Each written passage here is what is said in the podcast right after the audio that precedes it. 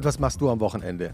Hier ist der Podcast von Zeit Online und Zeit Magazin für die zwei kürzesten Tage der Woche mit der Ihnen bekannten aus Twitter, Instagram und der Literaturwelt Autorin und Co-Gastgeberin unseres Podcasts The Shining Star, Elona Hartmann. Danke für diese Lobhudelei, an die kann ich mich wirklich gewöhnen, ey. Das war die Stimme von Christoph Arment, Co-Host dieses Podcasts, Editorial Director des Zeitmagazins, bekannt aus dem Podcast Alles gesagt und Newsletter, Chef, Verschicker, Schreiber, Autor, Kurator. Was für ein Tag. Hallo Christoph. Hallo Ilona. Wir haben einen Gast, ich glaube unser erster Gast aus Rostock. Also heute aus Rostock angereist, gestern aus Rostock angereist, heute hier im Studio. Er ist aus vielen Dingen bekannt. Einerseits natürlich wegen seiner Band Feine Sahne Fischfilet. Er hat bis heute nicht verraten, wofür das Kürzel ursprünglich mal stand ich weiß gar nicht. Äh, es stand immer für feine Sahne Fischfilet. Ah ja, ich habe gehört, hab gehört, dass es mal eine andere Bedeutung gab, aber ihr nicht verraten wolltet. Es das gibt glaub, so viele Gerüchte. Wikipedia auf keinen Fall. das ist die erste Lehre, die man machen sollte im Internet. Ich, da steht so viel Mist. Wir sind überall woanders geboren auf Wikipedia und ich kenne diese Gerüchte, aber... Dafür sind solche Podcasts ja auch da, dass wir ein für alle Mal jemand, der jetzt für Wikipedia arbeitet, unseren Podcast hört, kann das also korrigieren. Was stimmt noch alles nicht? Ja, wie gesagt, ich glaube, einige Leute von uns sind ganz woanders geboren. Ich glaube, bei mir stand mal eine Zeit lang, dass ich verheiratet bin, war ich noch nie. Also solche Sachen, also Wikipedia nicht lesen. Das nicht mal, vertrauen. Das ist schon mal der erste Tipp für unsere Shownotes heute. Dann ist er auch bekannt geworden, weil er sich gesellschaftspolitisch sehr engagiert gegen Rechtsextremismus, insbesondere natürlich im Osten aber auch sonst, das ist eben, gerade wenn man aus der Gegend kommt, aus der er kommt, auch nicht selbstverständlich und nicht so einfach. Und wegen eines fantastischen Dokumentarfilms, den Charlie Hübner über ihn gedreht hat, der vor, ich glaube, aus meinem Gedächtnis würde ich sagen, vor fünf Jahren zum ersten Mal rausgekommen ist, der auf YouTube steht, den man sich anschauen kann. Falls ihr ihn noch nicht kennt, schaut ihn unbedingt an. Äh, mit bürgerlichem Namen heißt er Jan Gorko und er ist natürlich viel bekannter unter seinem Künstlernamen Hallo Monchi. Moin. Moin. Moin.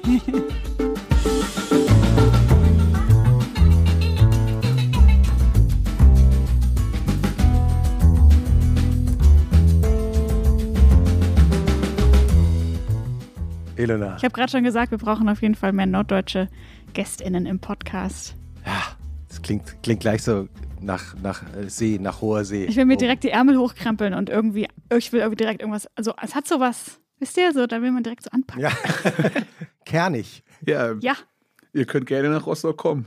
Wo würdest du sagen, soll man, wenn man nach Rostock kommt, auf jeden Fall hin? Ostsee. Gespensterwald, also es, pff, Ostsee von Rügen bis nach Ostsee ist einfach nur geil sozusagen. Ja, das äh, habe ich ja auch im Buch die ganze Zeit.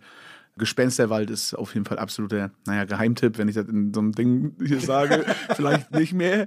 Die Leute schießen mir nachher in die Knie nieder, also sozusagen. Äh, aber das ist ein wunderschöner Ort. Also, Was ist so ähm, schön dran? Ich beschreibe das in dem Buch. Das ist der Ort, wo ich das erste Mal laufe. So. Also nachdem ich dann so 60, 65 Kilo abgenommen habe und das ist halt eine Steilküste. Du gehst aus dem Wald heraus und gehst direkt, siehst von der Steilküste halt das Meer, die Ostsee. Da sind nicht so viele Leute wie in Warnemünde. Ja, das ist auch schon immer erstmal geil.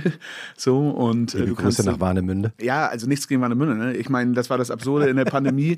Sonst im Sommer fährt nie, nie, nie jemand von meinen Leuten, die da wohnen, nach Warnemünde, weil das ist halt eine komplette Touri-Alarm. Und auf einmal waren ja die Grenzen geschlossen, ja, von Mecklenburg-Vorpommern. Dann liegst du und da war halt nichts. Und wir waren alle auf einmal in Warnemünde, sozusagen, auch die Leute, die in Rostock wohnen. Ne? Gespensterwald, den würde ich ans Herz legen. Wunderschön und einfach ein Traum. Wo findet man dich da im Gespensterwald im Sommer? Im Meer. Im Meer oder am Meer, am FKK-Strand. Jetzt halt auch manchmal, wie gesagt, am Laufen oder wenn ich mit Fahrrad hinfahre. Das Was? ist auch das Buchcover. Da ist auch das Buchcover geschossen. Ah ja, genau, das wollte ich nämlich gleich drauf kommen. Du hast ein Buch geschrieben, dein erstes Buch. Niemals satt über den Hunger aufs Leben. Und tatsächlich stehst du auf dem Buchcover in so Shorts, die du, wenn ich das so verraten darf, heute auch trägst. Ich meine, es ist, es scheint die Sonne in Berlin, während wir diese Folge aufnehmen. Es ist doch noch relativ frisch, aber du bist trotzdem in kurzen Hosen hier angekommen. Ja, ähm, da habe ich mir jetzt gar nicht so krass den Kopf drüber gemacht. Also ja, wenn es nicht kalt ist, dann ziehe ich halt kurze Hosen an, sozusagen. Jetzt ist es so mittelkalt. Also wenn es nicht kalt ist, ziehe ich Flipflops und kurze Hosen an. Wenn es mittelkalt ist, ziehe ich normale Schuhe an und kurze Hosen und deswegen ist es so mittelkalt. Ja. Das ist, verstehst du, Ilona, das ist auch diese Rostocker Pommernsche Lebenseinstellung. Also, wenn es nicht, wenn's nicht gerade schneit, ziehe ich kurze Hosen an. Naja, und normale Schuhe. Ich laufe bis, lauf bis Mitte Mai mit einer Strumpfhose unter meiner Hose rum. Das ist so. Ja, naja, ich bin geprägt durch äh, ja, das Meer und seit, das steht ja auch im Buch sozusagen, wenn es was Schönes gibt. Ich bin halt nicht nur im Sommer am Meer, sondern mache auch seit vier, fünf Jahren so Eisbaden und gehe halt das ganze Jahr. Und ich glaube, das kann man schon sagen, das härtet dann irgendwann ab. Dann hat man offensichtlich nachher ein anderes Kälte-Wärme-Gefühl. so. Du hast es kurz schon erwähnt, wir werden gleich noch ein bisschen ausführlicher darüber sprechen. Du hast, beschreibst in dem Buch, dass du 65 Kilogramm abgenommen hast innerhalb von einem Jahr. Und ja, wie überhaupt dein Körpergefühl und wie sich das alles entwickelt hat und äh, was das mit deinem Leben und dem Leben vor deinem Leben zu tun hat, werden wir gleich besprechen.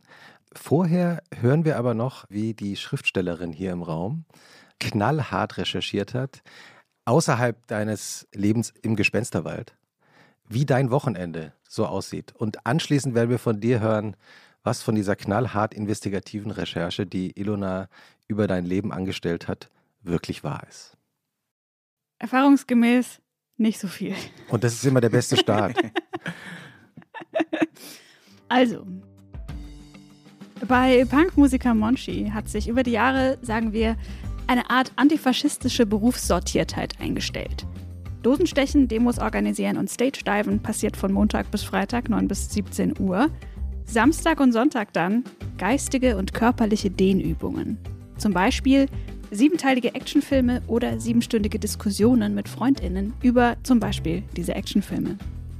Den Rostocker Monchi trifft man am Wochenende zwangsläufig auch am Wasser. Ich bin so froh, dass das schon mal stimmt. Zum Beispiel den Tränen nahe, wenn Hansa Rostock spielt. Ob vor Freude oder Wut kann ich mangels Fußballwissen selber nicht so genau sagen. Klar ist aber, Monchi hatte mittlerweile eine gute Balance zwischen Punkrock und Spazierstock, für den Gag schäme ich mich ein bisschen, gefunden. Wie genau, erzählt er uns hoffentlich jetzt. Was stimmt, Monchi?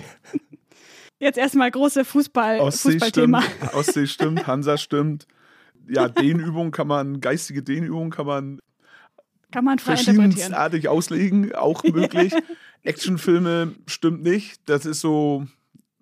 Ich habe immer 96 Hours, das ist ein Film, den ich zehnmal gesehen habe, mit einem Freund, immer richtig stumpfer Film ein Vater rettet seine Tochter, die entführt wurde. Das ist der einzige Actionfilm, den ich öfters mal gesehen habe, wenn er im Fernsehen aber, kommt. Aber, aber gleich zehnmal.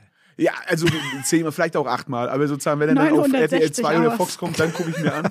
So, aber, ähm, du, schaust, du schaust richtig äh, analoges Fernsehen. Oder, oder, oder woher weißt du, dass auf RTL 2 ein das Film ist kommt? analog? Also äh, sozusagen, äh, du schaust es einfach nur im normalen Fernsehgerät. Achso, ja, na klar. Ja. Fernsehen halt. Also du meinst ja. jetzt, achso, du meinst wegen, andere gucken auf Laptop. Naja, also ich gucke auch manchmal Laptop, aber dann Fernsehen gucke ich auf Fernsehen. Ja, ich, ich, ich, wüsste gar nicht, wann jetzt auf RTL 2 ein, ein Film läuft. Deswegen war ich so überrascht, so. dass du gleich so naja, RTL nee, wenn 2 ich dann Fox. sozusagen abends irgendwie chille oder so ah. und mit Leuten sitze oder wir hängen ab und naschen und dann selbst du durch, weil nur Scheiß kommt und dann kommt ganz oft 96 Hours sozusagen und dann bleibst du halt hängen und das ist auch nicht schlimm, weil wenn der schon zur Hälfte fertig ist, weil wir wussten schon alles, was vorher passiert ist. Und auch wenn du den Film nicht kennst, dann wirst du auch nicht so viel verpasst haben, weil die Logik ist relativ einfach ja, sieben Stunden über Actionfilme, das, das würde nicht stimmen. Alles, sonst viele andere Sachen stimmen. Spazierstock habe ich noch nicht, äh, habe ich Angst vor, weil ich natürlich immer Angst hatte oder Angst habe, dass meine Knie kaputt gehen aufgrund ja, des ja. Gewichtes. Aber zum Glück noch nicht gehabt. Ansonsten, ja, so viel gelogen hast du nicht. So. Geil. Yes. Das ist das Prädikat, das ich mir jetzt auf die Brust lege. So viel gelogen hat sie nicht. Das ist auch, ist auch mit einem Ende, ist auch am Ende eines Lebens auch nicht so schlecht, oder? So viel, so viel gelogen so, hat sie nicht. So viel gelogen hat sie nicht. Na, na, besser wäre noch zu sagen, ich habe extrem viel gelogen, aber ich sage nicht wo. und sich damit dann verabschieden. Äh, Monchi, die drei Menschen, die keine Fans von deiner Musik und deiner Band sind und auch den Dokumentarfilm noch nicht gesehen haben, wieso heißt du eigentlich Monchi?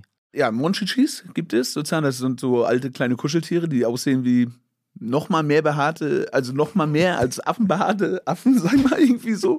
Die stecken sich immer den Daumen im Mund und so und nuckeln und ja, ich bin damals halt einfach da ein Kumpel zu mir auf einer Aussetztour, das war von Hansa nach Wolfsburg, glaube ich, zu mir gesagt, du siehst aus wie Monchichi, dann hieß ich Monchi. Das ist die ganz einfache Story wirklich und seitdem ist es einfach, mich nennen 95 Prozent aller Leute einfach Monchi. Meine Eltern oder meine WG-Leute nämlich Jan sozusagen, ne?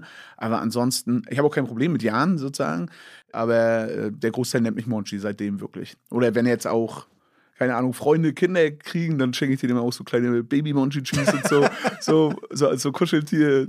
Ja, das, äh, ich habe Monchi tätowiert. Das, egal was in meinem Leben passiert, das ist, denke ich, ein Name, der mich begleitet. So, und es gibt schlimmere Spitznamen, denke ich. Ja, ja äh, wahnsinnig sympathisch. Auch ein Spielzeug aus meiner Kindheit.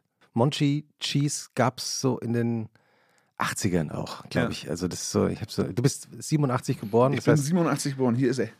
Ach mal, hier, auf dem, auf das dem Unterschenkel. das ist ein Monchichi. Genau. Und zwar, zeig, zeig doch mal kurz, du hebst hoch ja. dein, dein, dein, rechtes Bein. Da ist ein Monchichi und der sitzt aber irgendwo drin, ne? Der sitzt in so äh, Der sitzt über eine Torte. Mein Opa, also das, der fliegt mit einer Torte sozusagen. Mein Opa war Bäckermeister und hat mir mehr Kirschtorten gebacken. Deswegen vielleicht auch nachher die 182 Kilo sozusagen. Aber ja, der fliegt mit der, Monchi fliegt mit einer Torte, weil er halt so Torten liebt sozusagen. Das ist, genau, da steht der Name von meinem Opa drauf, Opa Gerdi. Das ist die Story. Wie beginnt eigentlich dein Wochenende, wenn du an so ein ganz normales Wochenende denkst? Wann geht das Wochenendgefühl für, die, für dich los? Es gibt nicht das normale Wochenende bei mir sozusagen, sondern das kann von völlig Chaos und Absturz bis hin zu okay, komplett chillen sein. Ja? Wenn, wenn ich gucke, bevor wir diese Pause gemacht haben als Band, dann waren einfach, würde ich sagen, von 53, von 53 Wochenenden vielleicht 45 Hardcore, Schweinesuff, Stress, sich kaputt machen, feiern, geil, asozial, scheiße sein, geil sein, alles immer möglich. Sonntag auf jeden Fall eher in Karte. Ist das jetzt sozusagen. die Übersetzung für Tournee? Ja, nee, für über mein Leben ist nicht nur Tournee sozusagen. Aber also sozusagen wirklich schon viel sonntags auf jeden Fall Pizzen bestellen und essen sozusagen und chillen und Netflix oder irgendeinen Mist gucken oder so im Bett liegen. Aber wie gesagt, kann auch passieren ganz viele Sachen einfach. Ne? Und es gibt aber auch jetzt sozusagen einfach Wochenenden, wo es einfach richtig geil ist, wo ich mal abschille, ja, sozusagen und einfach es lieben gelernt habe, nicht abzustürzen, sondern ja, das hört sich jetzt, das hört sich echt an wie so ein Fitness-Hoshi jetzt oder so, aber. Na, fast, also noch nicht, so, du musst dir keine nein, Sorgen machen. Nee, also. genau, aber das so ein meine, Punkrock. Es, es gab jetzt auch, es gab auch Wochenenden, wo ich jetzt einfach wirklich richtig geil fand. Ich stehe immer sehr früh auf, allgemein sozusagen, und fünf, sechs aufzustehen und morgens mit dem Fahrrad an die Ostsee zu fahren, da laufen zu gehen, nahezu alleine zu sein und mhm. dann in die Ostsee zu springen. Und mhm. das sind auch Momente, die ich wirklich sehr, sehr krass lieben gelernt habe. So. Und das heißt so, das ist jetzt, ich mache jetzt hier nicht auf einmal auf Street Edge und sage, oh Mensch, ja, ist alles so, ne, der nächste Absturz der kommt schon sozusagen öfter, oft genug noch so, aber ja, ich habe das ja in diesem Film gesagt, glaube ich, wenn ich jetzt Trainspotting sozusagen so ein Film, ne, und ich glaube, da ist es auch nämlich immer so, da dieses Hadern, diese Ambivalenz, der Kampf mit sich selbst sozusagen, ne, und da gibt es einmal diese Stelle, glaube ich, sagt der eine, ja, na klar, es ist auch viel Elend, Absturz, Scheiße sein sozusagen, ne, und kann man leider nicht bestreiten, aber der Wahnsinn macht natürlich auch Spaß. Das ist auch die hm. Wahrheit. Mhm. Das vergessen die Leute oft. Ne? Also deswegen, ich bin jetzt hier nicht auf einmal ein Heiliger. Aber geiles, entspanntes Wochenende feiere ich auch schon wirklich. Das heißt, du stehst dann, weil du gesagt hast, zwischen fünf und sechs ja, ich, auf. Also das ist ja wirklich früh. Ja, also ich für, bin für wirklich früh aufsteher, aber schon, schon seit längerem. Ich war mit einer Frau zusammen, die hat, nicht hatte, hat, hat zwei ist, Kinder. Ist es Lena, die ja. in dem Buch auch vorkommt? Ja, ja Lena. Und die hat zwei Kinder und die sind halt zur Schule gegangen und dann lernt man es offensichtlich früh aufzustehen und dann ist das, habe ich mir das auch irgendwie beibehalten. Ne? Das ist wirklich was, was ich aber auch sehr mag, früh aufstehen. Das ist wirklich, wenn ich am Wochenende, ich bin null der Typ, der irgendwie ausschläft, außer ich habe gesoffen, so ohne Ende. Ich mag es richtig, am Wochenende unter der Woche früh aufzustehen, weil da kriege ich die meisten Sachen hin. Da kriege ich mich zum Sport motiviert. Da habe ich, da habe ich geschrieben. Ich habe manchmal um 5 bis um 10 Uhr aufgeschrieben. Da quatscht mich keiner voll. Da ist vielleicht noch dunkel. Da ist geil. Sozusagen, da habe ich irgendwie so eine Ruhe. Das ist wie früh aufstehen fühlt sich an wie Badewanne. Da quatscht dich keiner voll. Da klopft keiner an sozusagen. Ne? Da klingelt nicht das Handy. Da kannst du es weglegen. Und das ist was, was ich am Wochenende dann auch sehr, sehr gerne gemacht habe. So oder mache. Früh aufstehen und was Geiles schon schaffen. Wenn ich morgens, ne, ich bin jetzt hierher gekommen, was, was ist das, so neune Zähne jetzt rum? Ich bin halt schon durch Berlin gelaufen, sozusagen, gejoggt, hab einfach, will irgendwie was sehen. Und egal, was heute kommt, sozusagen, mhm. denkt, oh geil, ich habe was Gutes gemacht. Mhm. Ja, und auch wenn der Podcast hier heute langweilig scheiße oder was weiß ich werden sollte, total Latte, weil ich habe was Tolles gemacht am Tag. Für so, dich? Ne? Für mich, genau, sozusagen. Ne? Und damit gehe ich auch gleich ganz anders rein. Wenn ich jetzt hier heute aufgestanden wäre und hätte mir, weiß ich nicht, schon ein halbes Schwein reingekloppt sozusagen, wie früher, und dann wäre ich mit einem ganz anderen Gefühl hier. Und jetzt komme ich her und denke, oh ja, ich habe Bock auf den Podcast. So. Ja, weil, weil du das auch gerade so erwähnt hast mit der Badewanne, hat mir eine Frau, die sich damit besser auskennt, auch mal gesagt, dass sie morgens erstmal an die Badewanne geht und gemerkt hat, sie macht ihr die ersten Dinge, die sie macht, so schreiben, Notizen machen für den Tag, macht sie in der Badewanne. Ja, ich bin abends Bade, also morgens dann früh aufstehen, Sport machen und meine Sachen gut hinkriegen und abends so einfach nur komplett abschillen in der Badewanne. Und ich habe ja ewig nicht in Badewannen reingepasst. Also sozusagen einfach nicht reingepasst. Sozusagen wirklich, du konntest, einen Duschkopf musste ich noch halt erhalten, weil sie sind einfach zu klein sehr viele Badewannen, nicht alle. Und ey, jetzt kann ich halt baden, sozusagen. Weißt du, das ist der Himmel auf Erden. Und es gab Momente, da saß ich halt, weiß ich nicht, wirklich vier, fünf Stunden in dieser Badewanne, habe immer wieder heißes Wasser nachgefüllt, habe geschrieben sozusagen, so auch am Buch und habe mir da so eine Holzplatte hingelegt und Badewanne und früh aufstehen, das mag ich. Weil du es ja selbst auch schon erwähnt hast mit den Kilozahlen. Die werden irgendwann wichtig für einen, wenn man sich mit dem Gewicht beschäftigt, weil das ja auch dann so ein sportives Ziel ist, glaube ich. Du beschreibst es ja auch in dem Buch, spielt es ja auch ein, Riesen, eine Riesenrolle. Wenn ich das richtig verstanden habe, gab es diesen Moment für dich am Ende eurer letzten Tour 2019, also bevor natürlich sowieso gar keine Tourneen mehr stattfinden konnten, was du zu dem Zeitpunkt nicht wusstest, wurde ein Foto von dir gemacht. Das hast du auch auf deinem Instagram-Account, kann man sich anschauen. Und als du das gesehen hast, glaube ich, das war so ein Auslöser zu sagen, ich muss was an meinem Leben ändern. Stimmt so halb, ja. sozusagen. Das Bild habe ich tatsächlich wirklich viel erst später gesehen. Das Bild wurde aber auf der letzten Tour geschossen. Mhm. Ja, das ist korrekt. Ich habe dieses Bild so nach einem Jahr, eineinhalb Jahren gesehen, sozusagen nach, nach der Tour. Da hatte ich schon dann viel abgenommen. Und das war wirklich so, boah, krass. Also, okay, das bin ich sozusagen. Nicht das war ich, sondern das bin ich sozusagen ja auch. Also, das ist ja nicht, weil ich jetzt abgenommen bin, ich jetzt kein anderer Mensch. Und das kann ich auch wieder sein. Ja, das merke ich ja auch sozusagen. Es ist nicht, dass es nichts abgeschlossen ist. Das ist ein Kampf. Ich habe teilweise auch wieder mal 15, 20 Kilo zugenommen, weil ich merke, dass das auf jeden Fall scheinbar viel mit einem Kopf zu tun hat. Mhm. Weißt du, wenn ich jetzt, keine Ahnung, wenn ich äh, das erste, wenn ich reingekommen wäre in diesem Raum oder bin, ich muss das immer noch abgewöhnen, ist geil, diese Scheißstühle haben hier keine Lehnen. Und ich habe den Stuhl zuallererst gesehen, habe gedacht, scheiße, ja, sozusagen hier steht so ein Stuhl mit Armlehnen. Mhm. Ich habe gedacht, scheiße, die haben einen Stuhl mit Armlehnen, das wird richtig kacke. Weil, weil zu wenn, eng. Du kannst ja gar nicht sitzen sozusagen, das drängt sich ja in dein Fleisch rein sozusagen und alles und du hast nachher, also es sind einfach Schmerzen so und schreibe ich da auch in dem Buch, aber oder wenn ich reinkomme, das allererste, was ich gesehen habe, ist, hier stehen Süßigkeiten, fuck. Das, ich bin, das ist wie, weiß ich nicht, wie für einen Alkoholiker halt offene Schnapsflaschen sozusagen, ja. Ich freue mich, ich hätte nicht sagen können vor zwei Jahren, ob ich es schaffe, mit 20 Leuten zu sitzen, die alle saufen und sagen kann, nee, ich sauf heute mal nicht mit. Hätte ich nicht sagen können. Oder 20 Koksen sozusagen, die sagen, jo, die donnern sich eine rein und nee, bin ich nicht dabei. Und das ist ein tolles Gefühl, das sagen zu können, das kann ich. Aber ob ich hier rausgehe und keinen dieser geilen Kinderriegel gegessen habe und ein Duplo und die nicht alle mitnehme, das kann ich dir nicht sagen, sozusagen. Das, das ist so, ich bin wie auf Stoff, sozusagen, wie eine Ratte, sozusagen. Und ich denke, wenn ich das schaffe, dann ist das wie heute Vormittag gelaufen, sozusagen. Mhm. Ne? Aber das ist. Ich, ich, bräuchte, ich bräuchte 90 Sekunden, um diese zehn Riegel hier wegzumachen. Ja, also ne? die, die stehen hier immer, wenn wir die Gäste, also das kann ich nur sagen, die, äh, äh, unsere Produzentin Konstanze Teschner von Pool Artist nickt gerade auch. Gehen wir noch mal einen Schritt zurück, weil du beschäftigst dich in dem Buch ja auch mit der Frage, und du schreibst auch einen Brief an deine Eltern in dem Buch darüber. Wie kam es eigentlich dazu, dass du plötzlich auf 180 Kilogramm gegangen bist. Denn als Kind warst du gar nicht dick. Oder zumindest nicht ja, so dick. Das war, ja, nee, ist richtig. Das, das ist eigentlich, glaube ich, der rote Faden in dem Buch. Diese Frage, warum habe ich irgendwann mehr als meine Mutter und mein Vater zusammengewogen und das nicht mal mitgekriegt? Sozusagen, ja. 182 Kilo, das ist halt 18 Kilo bis 200. 82 bis 100 Kilo. Du bist irgendwann so. mal auf eine Waage gestiegen und die Waage habe mich nicht, äh, nicht gewogen. Konnte die nicht mehr wiegen, die ging nur ja. bis 160. Ja.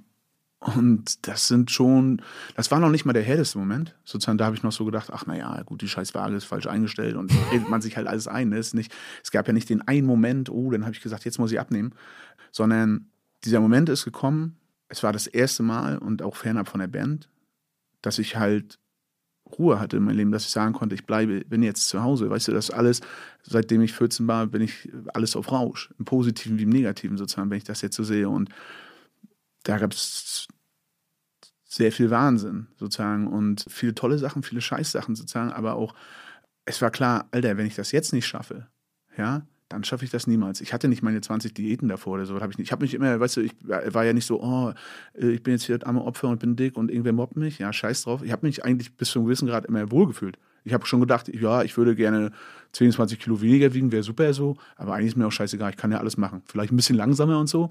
Aber das ist ein, auch eine harte Erkenntnis, die man dann in der Ruhe kriegt, wenn man merkt, dass man sich da halt selber Scheiße vormacht weil ich konnte nicht alles machen. Ja, und wenn du nachher, naja, so wie ich es beschreibe, einfach und das nicht mal so voyeuristisch, sondern ganz nüchtern einfach dir nicht mal mehr wirklich den Arsch auswischen kannst, Klobrillen kaputt machst, dann äh, Body Positivity und was weiß ich, wie das alles genannt wird, hin und her, das ist nicht geil.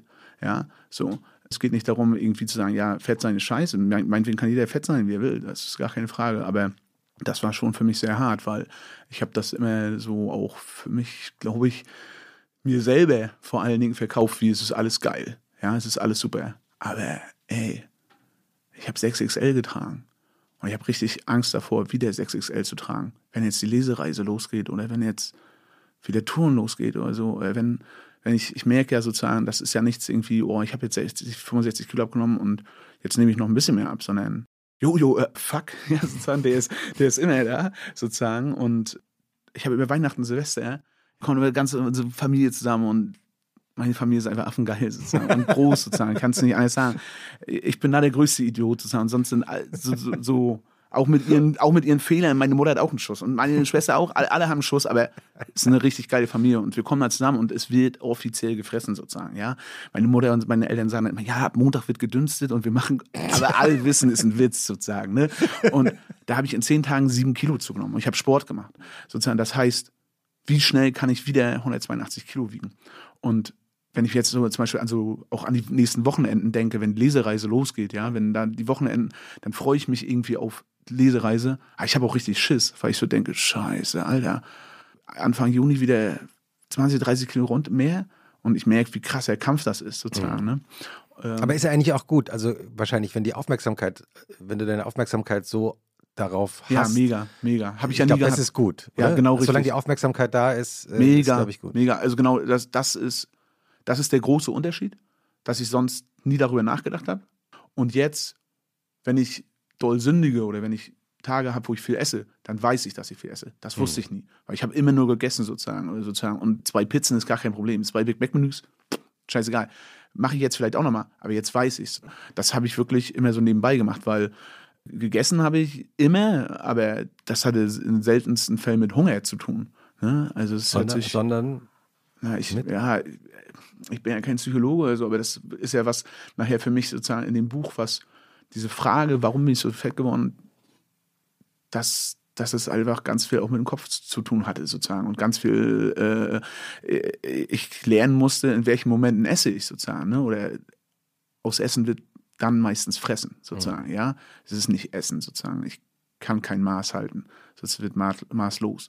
Und ähm, in vielen Momenten, sozusagen, wenn ich traurig bin, wenn ich Stress habe, vor allem wenn ich Stress habe, ja, äh, dann gibt es da, und das ist nichts, was du einfach so, ich jedenfalls nicht so einfach ablehnen kann. Ne? Wenn ich jetzt so, ich habe, wenn, wenn ich jetzt aufs letzte Wochenende gucke, sozusagen, dann ist das sozusagen so totaler, wie der Moment. Ne? Das ist so, weil ich denke immer über Darius Bigui nach, den Freund von mir, der Seenotretter ist, an Wochenenden und lese darüber gerade ganz viel, weil der in Knast gehen soll, dafür, dass er Menschen gerettet hat, sozusagen, auf dem Mittelmeer und jetzt in Italien immer Verfahren hat, mhm. dann stresst mich das. Dann, und darüber nachdenke und also auch Angst oder Hilflosigkeit, dann fressen, fressen. Oder wenn ich jetzt am Wochenende, ich, ich war bis Freitag im Urlaub. Mhm. Ja, und es war ein richtig, richtig geiler Urlaub. Wo es warst war du? weit weg.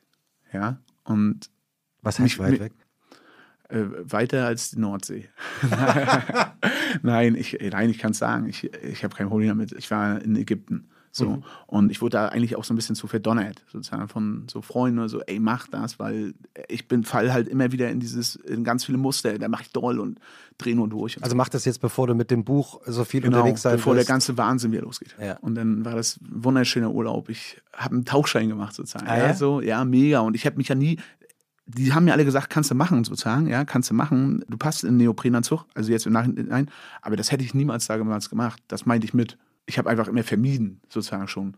Ich mache doch keinen Tauchschein, weil, Alter, 182 Kilo passen doch nicht in den Neoprenanzug. Ja? Ohne dass du natürlich jemals wirklich gefragt hättest, Ohne weil's dass ich jetzt- gefragt Weil es dir zu peinlich und, gewesen ne, wäre. Genau, Mhm. ne, ohne dass ich gefragt habe. Und Mhm. naja, aber bis Freitag war ich im Urlaub und es war oberaffengeil.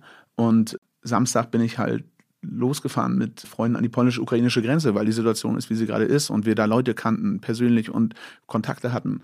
Und dann sind wir da auf dem Weg und dann erlebst du den Scheiß und kommst da an in Krakau und anderen Orten und so alles und merkst einfach Abfuck.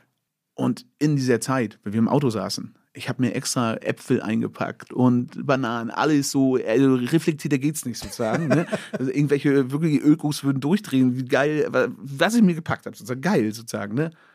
Ey, und dann steige ich in den scheiß Bus von dem Freund und der hat einfach nur riesen geil Wurst, äh, Süßigkeiten, übelst geile Knoppers, ne?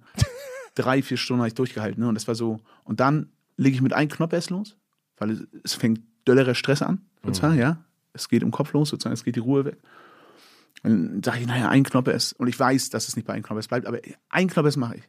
Und daraus, den fresse ich alles weg sozusagen. Und wenn man das so, wenn, klar, jetzt so wie du sagst, ich denke dann jetzt drüber nach, aber dann habe ich halt einfach in, wirklich innerhalb von, also 24 Stunden da über 10.000 Kalorien gegessen sozusagen. Und das ist, es ist ja wie so Selbstzerstörung so, ne? Und bei mir gibt es Essen, also so, ich muss scheinbar immer was im Mund haben. Ne? Ich knabber viel, so, sehr an den Fingernägeln.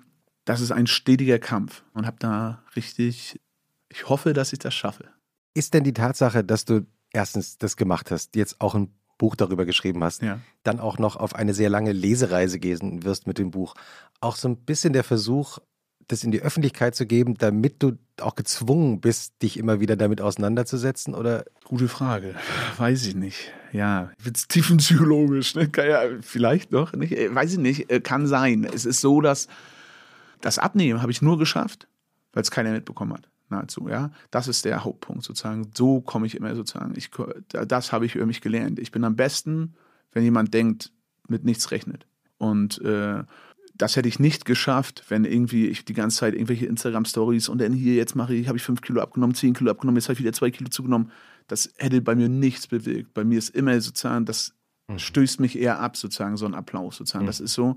Es ist vielmehr so, dass als das rauskam, dass ich mit den abnehme, da hatte ich halt riesen Schiss, ja, weil ich gedacht habe, scheiße, wenn das draußen ist, dann fuckt mich das nur ab. Und wenn dann Leute sagen, ja, mit tausend Kommentaren kommen und sagen, ja, toll, wie geil du abgenommen hast, dass ich aus Protest wieder zunehme und sage, ja, fickt euch sozusagen, ich bin genauso geil, wenn ich fett bin, weißt du, also sozusagen, das ist so, ist der das, Punkrocker das ist mal, dir. genau, das ist irgendwie so, ne, so dieses, und dagegen muss ich ankämpfen sozusagen, weil das ist so, bäh, das erzeugt bei mir, ne, so überhaupt gar nichts, also es ist eher, ich muss mich überlisten, weil mir haben auch genug Leute geschrieben, was, da kriegst du tausend Kommentare von wegen, was bist du für ein Verräter und du hast abgenommen, du hast doch immer gesagt, du hast dich so gemocht und so ein Scheiß oder hier, äh, du fette Sau nimmst sowieso wieder zu, bla bla, bist auf Tour, dann kriegst du den nächsten Herz oder kriegst deinen Herzinfarkt. So muss ich mir das hindrehen, dass ich dann sage, Alter, sozusagen, ich zeige sozusagen, wenn Leute sagen, das kann ich nicht, das schaffe ich nicht, sozusagen, das zu halten, dann will ich das zeigen. Wenn der Arzt in diesem Buch da sagt, dass der das seit 20 Jahren Adipositas-Patienten berät und sagt, Leute, die so viel abgenommen haben, er kennt ganz, ganz wenige nach 20 Jahren, die das schaffen. Oder wenn die Sache ist, dass 78 Prozent aller Leute nach so einem hohen Gewichtsverlust innerhalb von fünf Jahren alles wieder drauf haben und mehr haben, dann ist das, wo ich so für mich vielleicht diesen Push herhole und sage, okay, ich will es schaffen. Es ist nicht dieses, okay, ja, jetzt wird die Erwartungshaltung jetzt klatschen Leute oder so, oh, geil, und jetzt mache ich das wegen denen sozusagen, ne, weil die sagen, ist so toll, sondern eher, du wirst wieder abnehmen, du wirst wieder zunehmen. So, dann, okay, das schafft zeig's- ich keiner. zeig's Da, euch. so, okay. ja. und mir selbst. Ne? Gar nicht sozusagen, also, mhm. sondern ich hoffe, aber so richtig dran glauben, wenn ich höre 78 Prozent, nehmen das wieder zu oder mehr. Das äh, Glauben tue ich da noch, noch nicht. Naja, 22 Prozent. Ja, gibt's ja. Danke. Ja, ja. Du hast deine Eltern schon erwähnt, auf sehr lustige Weise. Äh, wie waren eigentlich so die Wochenenden in deiner Kindheit? Was ist das Erste, was dir einfällt, wenn du an deine Wochenenden denkst, die du bei deinen Eltern zu Hause verbracht hast? Fußball. Ja. Fußball. Ich war immer auf dem Fußballplatz, immer in den Jahren der Anlagen, habe da immer gezockt sozusagen, war Torwart bei 90 Jahren. Und Hattest du einen Spitznamen als Torwart? Also, ja, so mittleren Jugendalter, ja, Eismann wurde ich genannt. Weil, jetzt kommt's, jetzt kommt's richtig schäbig, Alter. Ich habe ich hab mal so einen Ferienjob gemacht bei so der lokalen Zeitung, Nordkurier, sozusagen ja. heißen die, ne? Ja. Und da habe ich dann irgendwie so zwei, drei Wochen da. Zeitung ja, ausgetragen, oder? Nee, ich habe so Artikel geschrieben. Dann kriegst du ja sozusagen so, so als Zeilen. Journalist, als Journalist. Ich war Journalist, also. ja, wir sind Kollegen. Ja. ja? Touché. So, nein, aber äh, nee, hätte ich, hätte, ich, hätte ich mein Abi gemacht, ey, auf Journalist hätte ich Bock gehabt. Aber habe kein Abi gemacht, so ein halbes Jahr vorher abgegangen. Aber egal, und dann hatte ich sozusagen Ach, bei als Eismann. Journalist brauchst du keine Ausbildung. Ja? Ich, ich habe Hessen-Abitur, ich habe auch nicht mehr. Gut, also jetzt nur so. Aber und dann wurde ich Eismann genannt, nämlich weil dann hat mich der, hat mich die Zeitung, da wurde so, ein, so eine Eisfabrik aufgemacht. Ne, haben die gesagt, Speiseeis. Ja, ja, geh mal da hin und mach mal ein Foto sozusagen. Ne? Und da hatte ich aber schon ein paar Kilos, sag ich mal. Ne? Und dann ah, bin ich da hingegangen zur Verkäuferin und Digga, ist halt trotzdem immer noch totale Provinz. Da waren keine Kunden sozusagen. Ne? So. Und da habe ich gesagt, ja, muss ich ja irgendwie ein Foto machen und so. Ne? Und dann hat sie gesagt, nee, macht sie nicht, ist so blöd und so. Ne? Und dann habe ich zu ihr gesagt, dann mach ein Foto von mir. Dann stand ich mit so zwei Eisbottichen, sozusagen, stand ich mit so zwei, zwei Eisbottichen, sozusagen, und dann stand da unter, meine Oma Evi, die hat immer alles ausgedruckt, was von mir war. Die stand da, jetzt vielleicht nicht wortwörtlich, aber so in etwa, ja, Jan, Gorko ist der ist glücklicher Kunde und holt sich äh, zwei, einmal die Woche die Eisbottiche. Digga. Und das war so, ja, hau rein. Und damit war so der, der Fußballspitzname in der Mannschaft bei 90 war das sozusagen Eismann, sozusagen wurde ich genannt. Manchmal noch immer von Leuten, die ich noch von früher kenne, äh, immer noch. Aber und jetzt stand ich da halt wie so ein totaler Hoshi. Aber naja, so, so bin ich zu Eismann gekommen. Aber Fußball war bei mir. Mein Papa hat, das schreibe ich ja auch im Buch, wie toll das war. Sozusagen, damals habe ich das, habe ich mich geschämt, sozusagen, weil ich gedacht äh, mein Vater macht Trainer und sowas alles und so, ne? Und jetzt denke ich, wie geil, weil bei uns da auf dem Dorf haben nicht, äh, nicht sich so viele gefunden, die gesagt haben, wir machen Trainer. Und da hat er das mit einem Kumpel zusammen gemacht und so, ne? Also, äh, ich erinnere mich einfach immer, dass meine Eltern, die haben vier Kinder und die waren immer nur unterwegs. Wenn mein Bruder Fußball gespielt hat, wenn mein Bruder Handball gespielt hat, wenn meine Schwester Judo gemacht hat, wenn die unterwegs waren. Mhm. Meine Eltern waren überall. Und wenn die mhm. sich aufgeteilt haben und wenn die mit die einzigen Eltern da waren, dann haben die, die waren halt am Start sozusagen einfach. Ne? Und ich habe immer gedacht, das ist damals man ich gedacht, das ist ne? Äh, ja. 100 Prozent. Ja. Ich habe gedacht, das ist der totale Standard. Das mhm. ist äh, das Normalste der Welt. Ja. Hätte man da schon sehen können, weil nicht von allen Spielern immer alle Eltern da waren sozusagen. Ne? Gab schon auch andere, klar, aber man nimmt das, also meine Familie habe ich als selbstverständlich genommen, sehr, sehr lange sozusagen. Und äh, deswegen habe ich die auch einfach schon eine Million Mal scheiße behandelt sozusagen. Ne? Weil das, was du hast, das pff, ist ja sowieso da. Und dann lernst du nachher, wirst du vielleicht ein bisschen älter, lernst irgendwie auch andere Leute kennen und merkst, scheiße, was habe ich für was ich aber für ein Glück gehabt. Sozusagen. Und das ist ja auch was, wenn du sagst, mit diesem Brief an meine Eltern, das ist ja was total Schwieriges gewesen, weil auf eine Art sage ich ja meinen Eltern auch, ey Mutti, Papa, warum habt ihr nicht gesagt, dass ich so fett bin? Oder warum, was ist denn da passiert sozusagen? Ich will das ja niemals in so machen, so ihr seid schuld sozusagen, aber so diese Frage. Und meine Eltern haben das äh, einfach, fand ich, so geil beantwortet. Meine Mutti hat das, die ist wie ich, die kann dann gar nicht, nicht so Ruhe. Die hat mir das nächste Mal, als wir uns gesehen haben, ich ihr das gegeben habe, hat die vier Seiten handschriftlichen Brief mir gegeben, ja. Das ist was, was natürlich da nahe geht, aber was sich halt von damals von der Jugend bis heute durchzieht. Mhm. Meine Eltern sind am Start sozusagen. Ich habe ja mal ein Lied geschrieben, sollte ich mal Kinder haben, will ich so sein wie ihr. Ich finde scheiße, was du machst, aber ich stehe zu dir. Und das ist sozusagen meine Eltern, das ist meine Eltern in Reinform mit all ihren Fehlern. Ich habe mal Moses Pelham, den, den Rapper, ja. äh, auch mal interviewt. Der war nämlich auch Fußballtorwart in seiner, in seiner Jugend. Und den habe ich auch gefragt, ob er einen Spitznamen gehabt hätte. Und da hat er auch so kurz so äh, etwas schüchtern gelächelt. Die Katze von Rödelheim. also war er gut, sozusagen. Also hat er einigen rausgeholt. Vielleicht sollte der Eismann und die Katze von Rödelheim nochmal ein Match gegeneinander. Ich wäre am Start. Aber ich gewinne. Sozusagen, ich lasse keinen reichen.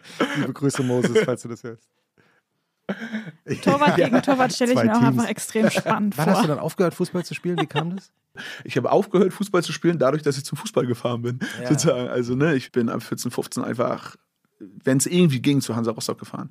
Heimspiele, Auswärtsspiele, alles, was ging. Und wenn du halt, naja, wenn du, weiß nicht, am Wochenende in Freiburg stehst und äh, da abdrehst am Samstag, kannst du jetzt nicht Sonntag Vormittag im Tor stehen, sozusagen, weil du fährst ja wieder, weiß nicht, zwölf Stunden zurück, sozusagen, ne? Bist doch nicht ganz nüchtern, wenn du wieder ankommst. ja, also kommst erstmal Sonntagabend erst, erst an, aber bist trotzdem immer noch nicht nüchtern, meistens oft. Nee, da- das war dann einfach natürlich, hat ganz viel Zeit gekostet. Das war einfach mein Ding und da war dann einfach auch, scheißegal, ich spiele halt nicht mehr. Und das ist ja auch das, was nachher in dem Buch so total, was so eine total krasse Erkenntnis für mich war. Du hast das ja gesagt, von, für mich, in meinem Kopf, war ich immer fett, war ich immer der Dickste, war ich immer der Fetteste, immer, immer, immer.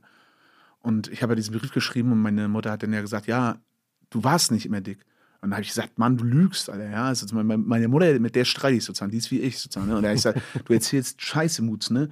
Du willst das halt verdrängen und so, ne? Alles sozusagen, ne? Und jetzt mal Butter bei ihr Fische. Ich meine das ja nicht mal böse, ich liebe euch sozusagen, aber ihr hättet was sagen müssen sozusagen. Aber was hättet ihr vielleicht anders machen können und so.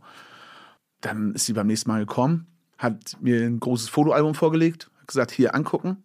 Ist sie durchgegangen, bam, bam, bam, bam, bam. Und das war halt fuck. Und das ist ja, was nachher dieser Prozess auch im Buch, wo so, scheiße, ich war nie immer fett. Bloß, na klar, wenn dir halt immer Leute nur sagen, du kannst nur ins Tor gehen, sozusagen, weil du bist halt der Dicke. Ich war vielleicht der kräftigste, sozusagen, aber ich war nicht dick. Ich Bilder von mir mit 14, da sehe ich halbwegs, also in Anführungsstrichen normal aus, sozusagen, ne? Ich finde mich da eher schlank. So, und dann, bam, fahr ich, geht's los nachher, sozusagen, mit dem ganzen Wahnsinn, Saufen, Randale, Rock'n'Roll, nur unterwegs, auf alles scheißen. Und innerhalb mit 14 bin ich schlank bei der Konfirmation und mit 17 ja, sehe ich aus wie eine Mülltonne. Das ist eine krasse Erkenntnis gewesen. Deine Eltern haben ja in ihrem Brief, finde ich auch, ich zitiere es jetzt aus dem Gedächtnis, insofern eine gute Antwort gegeben, weil sie gesagt haben, genau in der Zeit, die du jetzt beschrieben hast, zwischen 14 und 17, hast du so zugelegt äh, an Gewicht, aber da hatten wir so viel Ärger und Diskussion und Stress, also aka Teenagerzeit. Wenn wir da auch noch mit dem Gewicht gekommen wären, du wärst uns vollkommen abhanden gekommen. Ja, und ich wäre, und äh, das, was sie auch meinen, und das ist natürlich eine harte Aussage, aber sie hat hundertprozentig recht, wenn sie mir mit Gewicht gekommen wären, ich hätte noch viel mehr gefressen. Das meinte ich mit dem vorhin, ich hätte dann immer alles gemacht. Dann hätte ich, wenn, wenn ich gedacht hätte, die schämen sich für mich, dann hätte ich noch mehr gefressen, sozusagen. Wenn die sozusagen wollten, dass ich schicke Klamotten anziehe, weil meine Eltern kennt jeder im Dorf, sind, dann habe ich die schäbigsten Klamotten angezogen, ja. Hätten die das gebracht, dann hätte ich mich da schon gefühlt auf 182 hochgefordert. Da hat meine Mutter leider recht, dass ich da so funktioniere, sozusagen, weil es natürlich auch einfach hammer dumm ist und natürlich auch einfach in erster Linie ficke ich mich damit ja selbst, sozusagen. Ja, weil, also wenn meine Eltern jetzt, also klar, die wollen natürlich nicht, dass der Sohn irgendwann BMI von 50 hat, wie ich ihn hatte, aber damit mache ich mich ja selber kaputt, weißt du? Das ist auch, das meine ich mit der Lesung, das muss ich mir, das muss ich mir auch einführen, das ist scheißegal, was andere denken, scheißegal, was, ob positiv oder negativ, oh geil, du hast abgenommen oder du hast nicht abgenommen, alles egal. Es ist für mich einfach geil, dass ich mir den Arsch auswischen kann wieder. Punkt. Dass ich normal in einen Klamottenladen gehen kann und mir Sachen kaufen kann. Wo gehst du hin, wenn du 6XL hast, 5XL? Sag's mir sozusagen. Dass ich das für mich mache. Und das war auch der Punkt, warum ich es jetzt, denke ich, in diesem Zeitraum geschafft habe. Weil ich es für mich mache, nicht für irgendwen anders. Jetzt bist du ja bekannt geworden als Sänger der Band, die, die für die einen ist die beste Band Deutschlands, die anderen haben gesagt, es ist die gefährlichste Band äh, Vorpommerns, also das ganze Spektrum. Welche Musik hörst du selber gerade gerne? Oh, ich höre gerade sehr, sehr gerne Keimzeit. Die haben, kennst du? Also die, die von früher. Ja, Ja, die, alte DDR-Band. ja, mega. Ja. Sozusagen, die, die sind ja sozusagen bekannt über dieses Steck dir die halbe Tüte Ethno-Chips in deinen zuckersüßen Mund. Kennst du? Ja? Ja, ja, also, ja, ja, ja, genau. Und ey, die haben so geile Alben, bunte Scherben und so, höre ich mega gerne. Das ist wirklich Wie heißt immer das bekannteste Band von Keimzeit? Das ist doch Kling Klang. Klingklang. Das ist, genau. das ist, Das mit, ist das würde ich sagen, ist ja. mit Abstand das bekannteste. Ja, also jedenfalls genau. bei unseren Dorffesten oder Ja. äh, ja, Klingklang kennt jeder. Das ist wirklich Mucke, die ich richtig schön finde. Sozusagen, wenn ich jetzt Sport mache, höre ich irgendwie, was mich eher pusht. Ich höre gerne Hinterlandgang, ist eine Rap-Kombo aus Vorpommern, die ich kenne. Aber ich höre wirklich von Schlager über Hip-Hop, über Punkrock bis hin zu, ich höre einfach alles. Es muss, Vicky Leandros, finde ich, haben wir schön. Hab ich habe mir einen Freund eine richtig geile Platte geschenkt. Äh, Ich liebe das Leben. Das ist so ein geiler Song. Ich liebe den auch. Der Hammer. Mega, ne? Ey, ohne Scheiß, wenn ich, wenn ich sterbe, das Lied das Lied Ja. sozusagen muss gespielt werden sozusagen. Ne? Das ist wirklich, ich habe mich so gefreut und äh, ich habe hab einfach Post bekommen, weil ich das irgendwie erzählt habe. Ich finde das Lied so geil.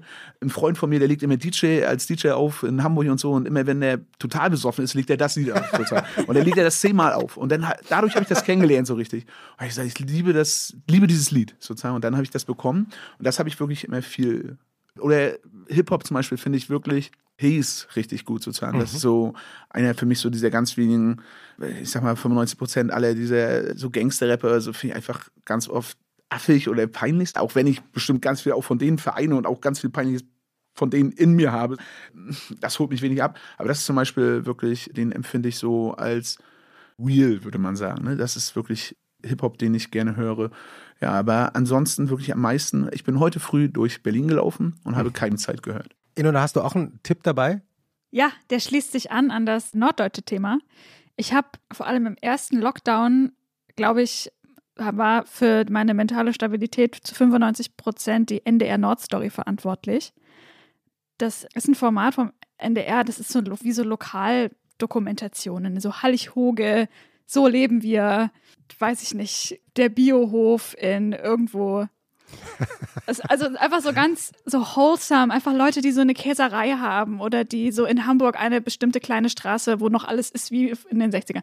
So ist Unser so Gast Zeug. nickt begeistert. Ich, ich fühle dich, ich fühle dich. Das, das schreibe ich ja auch irgendwo da in dem, in dem Buch, dass, wenn immer dieser ganze Wahnsinn, es gibt immer, ich glaube, bei den ganzen NDR-Formaten, um Ja. 19.30 Uhr kommen die Nachrichten, Nordmagazin. Ja, Wenn ich irgendeinen festen Termin habe, sozusagen, wenn ich also irgendwie schaffe, Fernsehen gucken, gucke ich 19.30 Uhr Nordmagazin, weil da ist die Welt noch so in Ordnung. Da hast du sozusagen diese Probleme in MacPom, dann ist Glück, da äh, ist vielleicht ein bisschen wenig Ernte, da gibt es irgendwie Ärger, da hat einer den anderen aufs Maul gehauen, da ist, ist aber auch ein schöner Shanty-Chor.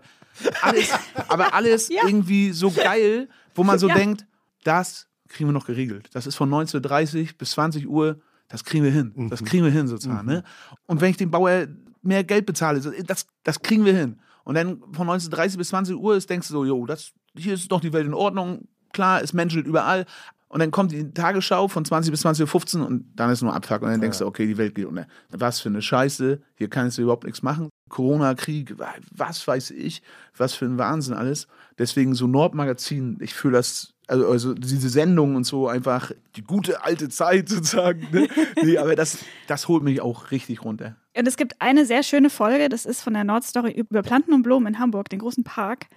Und ich glaube, die habe ich so, ich würde jetzt realistisch schätzen, 400 bis 600 Mal angeguckt.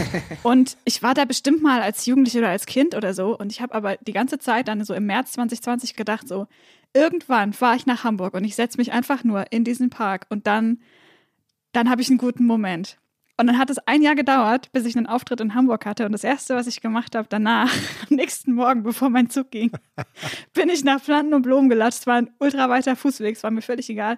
Mich da reingesetzt. Und dann, und das war das Geilste, habe ich sogar Leute gesehen aus der Doku, die da rumgelaufen sind. Und in Planten und Blumen wird, wird nicht mit Pestiziden das Unkraut vernichtet, sondern die haben so ein, wie so ein Unkrautkocher. Also das ist so ein Tank mit kochendem Wasser und damit verbrühen die quasi einfach am Wegesrand so, was da nicht wachsen soll oder was nicht so Ja. schön aussieht, damit die eben nicht ähm, spritzen müssen.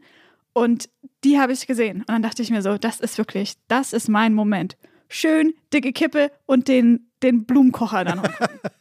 Und so hat sich dann der Kreis geschlossen und das möchte ich gerne weitergeben, falls jemand noch ab und zu mal ein bisschen Trost braucht, sind ja auch gerade wieder viele irgendwie in, in Quarantäne und der Sommer ist noch ein bisschen hin. Also das ist auf jeden Fall was fürs Herz und fürs Auge. Hast du noch so einen so einen Ausflugsort in MacPom, Mecklenburg? Also ich habe mal, ich hatte mal ein, ein, ein, ein Live-Interview in, in Rostock, ähm, das live ausgestrahlt wurde mit äh, Joachim Gauck und der hat also vorher sagte, er, wir haben jetzt ein Vorgespräch gehabt, er sagte, eine Sache ist ganz wichtig. Sie dürfen auf gar keinen Fall Mecklenburg sagen. Hier sagen wir Mecklenburg. Das werde ich nie vergessen. Das war irgendwie. Prioritäten gesetzt. Ja, Prioritäten gesetzt. Ja, das Lokalpatriot. Ja. Ja. Hast du auch einen, einen Ort noch, wo du sagen würdest, muss jetzt gar nicht in Rostock sein oder irgendwo, also abgesehen vom Gespensterwald? Schönster Ort in Mecklenburg-Vorpommern ist zu Hause bei meinen Eltern. Okay. Sozusagen. So. Wo ist es genau? Können wir da hinfahren? Da könnt ihr nicht alle hinkommen, sozusagen. nee, aber ein schöner Ort, wenn ich sozusagen an Jahren denke, ist die Kieskuhle. Das ist wirklich ein, auch ein toller Ort, ein geiler Badesee. Da bin ich auch sehr gerne. Ansonsten ist halt wirklich einfach straight Ich kenne keine beschissenen Orte an der Ostsee. Ne, das würde ich einfach den Leuten ans Herz legen, wenn die äh, da hinwollen. Aber es gibt einfach so viele tolle Orte in Mecklenburg-Vorpommern. Flesensee, ne, Mecklenburgische Seenplatte, alles. Es gibt einfach tausend tolle Orte. Also ich war schon sehr viel unterwegs, aber ich komme einfach sehr, sehr gerne nach Hause. Und jetzt, wenn ich gesagt habe, ich war im Urlaub, dann war das der erste Urlaub seit, weiß ich nicht, wie viel Ewigkeiten, weil als wir diese Tour beendet haben, für mich gab es nicht dieses, oh, jetzt war ich die ganze Zeit unterwegs und jetzt muss ich mal ein halbes Jahr nach Thailand oder so, ne? äh, sondern, Alter, ich wollte einfach nur zu Hause sein, weißt du? Und ich habe einfach, das, für mich war es das Schönste, einfach nur in MacPom zu sein. Das ist bis heute sozusagen ganz oft so, wenn ich reise, freue ich mich auch wieder einfach total nach Hause zu kommen, zu meiner Family, zu Freunden. Ich bin total gerne unterwegs, sehe gerne Sachen. Das ist natürlich ein Privileg sozusagen, dass ich da total habe, dass ich schon so viel unterwegs sein durfte, mein Leben so. Mhm. Ich, auch ich entdecke immer noch einfach viele tolle Orte, von Ruhe bis von laut bis leise. So gibt es sehr viele tolle Sachen. Keine Ahnung, wenn ihr jetzt zum Beispiel nach Warnemünde kommt, Dock-In Hostel, das ist ein super Hostel, das lege ich euch ans Herz. Ne, solltet ihr nicht totale Hoshis sein, wird euch das gefallen. Wie, wie, sind, wie sind, also nur jetzt, äh, ich frage für einen Freund, wie, wa- was ist denn so ein totaler Hoshi? Na, ein Hoshi ist ein Lappen, sozusagen. Also sozusagen, sozusagen, sozusagen also na, so, ja, halt ein, ich bin auch ein Lappen und ich bin auch ein Hoshi sozusagen. Das ist gar nicht, aber na, so Hoshi, keine Ahnung, wenn jetzt äh, ein Hoshi, ein Hoshi ist ein Lappen. Du verstehst mich. Das, Das, ist ma- das merkt man doch das ist- so oft. Das ist, Das, das ist aus dem Duden, ne, sozusagen, habe ich da abgelesen. Wört- wörtlich. Siehe auch Lappen. Ja, sie. Ich habe gerade nur, weil während ich sie, dir so zugehört habe, heute fiel mir eine Geschichte ein und da empfehle ich jetzt für die Shownotes einen Aufkleber. Einer, ich bin eigentlich nicht so ein Motto-Aufkleber-Fan, aber es gibt einen tollen Aufkleber, der basiert auf einem Satz des amerikanischen, ursprünglich koreanischen Künstlers Namjoon Paik. Der ist berühmt geworden in den 70ern und 80ern für Videoinstallationen. Der war einer so der ganz frühen Künstler, der mit ganz vielen Monitoren gearbeitet hat. Und der wurde mal zu einer Ausstellung nach Deutschland eingeladen. Und die Ausstellung hieß, legt mich nicht fest auf die Zahl, aber ich glaube sowas wie 100 Monitore oder so. So ähnlich. Und saß auf dieser Pressekonferenz, also mit dem Direktor des Museums und den geladenen Journalisten. Und irgendwann meldete sich ein Boulevardjournalist, der vor lauter Langeweile nämlich angefangen hatte, diese Monitore, diese 100 Monitore, die da oben an der Decke hingen des Museums von Namjoon Paik, zu zählen und sagte irgendwie, es sind ja gar nicht 100, das sind ja nur 98 oder so. Also die Zahl stimmt nicht hundertprozentig. Und dann also kurzes, kurzes, Wahnsinn, kurzes, Skandal. kur- kurzes Schweigen im Publikum und dann sagte Namjoon Paik, when too perfect, Gott böse. Ich kann sehr wenig Englisch, aber den habe ich verstanden. Kann man sich als Aufkleber auch irgendwo ist hinkleben auch und immer gut gedanklich. für die Arbeitsmoral. Ja, eben. Ähm, Was hörst du denn für Musik? Ich höre eigentlich auch alles. Also Vicky Leandros dachte ich auch gerade, muss ich auch wieder hören, was du, was du empfohlen hast. Ich habe gerade, was habe ich gerade gehört? Mal, ich schaue, ich meine, ich nehme mein Handy. Was machst du, Spotify? Immer, äh, ja, Spotify war ja down. Habt ihr das mitbekommen? Wie, wann? Es war, war vor zwei Tagen war Spotify down, stundenlang. Und da hat man erstmal gemerkt, wer alles die ganze Zeit auf Spotify ist. Weil die die Leute sich Zeit. auf einmal bei dir wieder gemeldet haben, oder was meinst du? genau. Ach, schön mal wieder was von dir zu hören. Also bei mir Warte nicht. mal, was, was, was habe wie, ich? wie geht's denn? Geht's bei, geht bei dir aus Spotify? genau. Ich habe zum Beispiel, ah ja, genau, Lost in Music, eines meiner Lieblingslieder, gibt es eine Version von Gay Marvin. G-A-Y-M-A-R-V-I-N-E. Habe ich zum Beispiel jetzt gerade auf meiner äh, Lauf-Playlist. Und das habe ich hier noch drauf. Was ist das? Ähm, Was macht der? Ist das so Disco? Zur Disco, ja. Ah, Das ist okay. praktisch eine nur Ja. modernere, discoartige Version davon. Ja. Und ich habe wahnsinnig viel Dua Lipa gerade. Was ist das? Dua Lipa? Was ist das? Äh, die Eine Sängerin, die Musikerin. Ach, Das toll. nie gehört. Ja, ja. Dua Lipa. Ja, Dua, Dua Lipa. Dua Lipa. Levitating. Dann empfehle ich, empfehle ich. Monchi heute mal Dua Lipa. Oder? Dua Lipa. Ist so auch schön. Banger. Und haben wir noch einen Musiktipp? Von mir jetzt? Ja? Ich muss mal gucken, was ich mir bei Lieblingssongs gespeichert habe.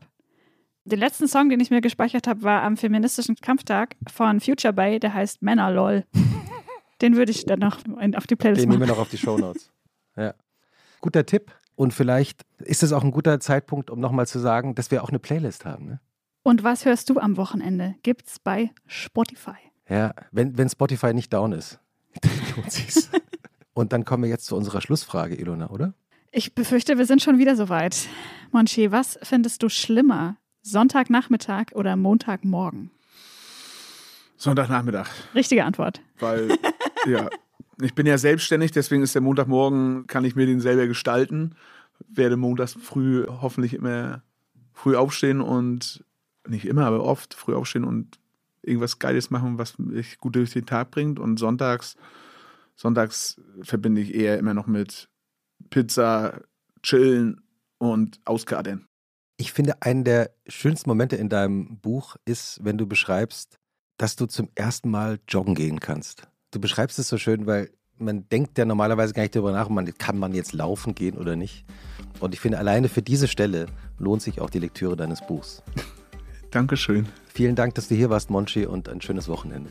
Ja, danke, hat Spaß gemacht. Dankeschön, schönes Wochenende. Ahoi.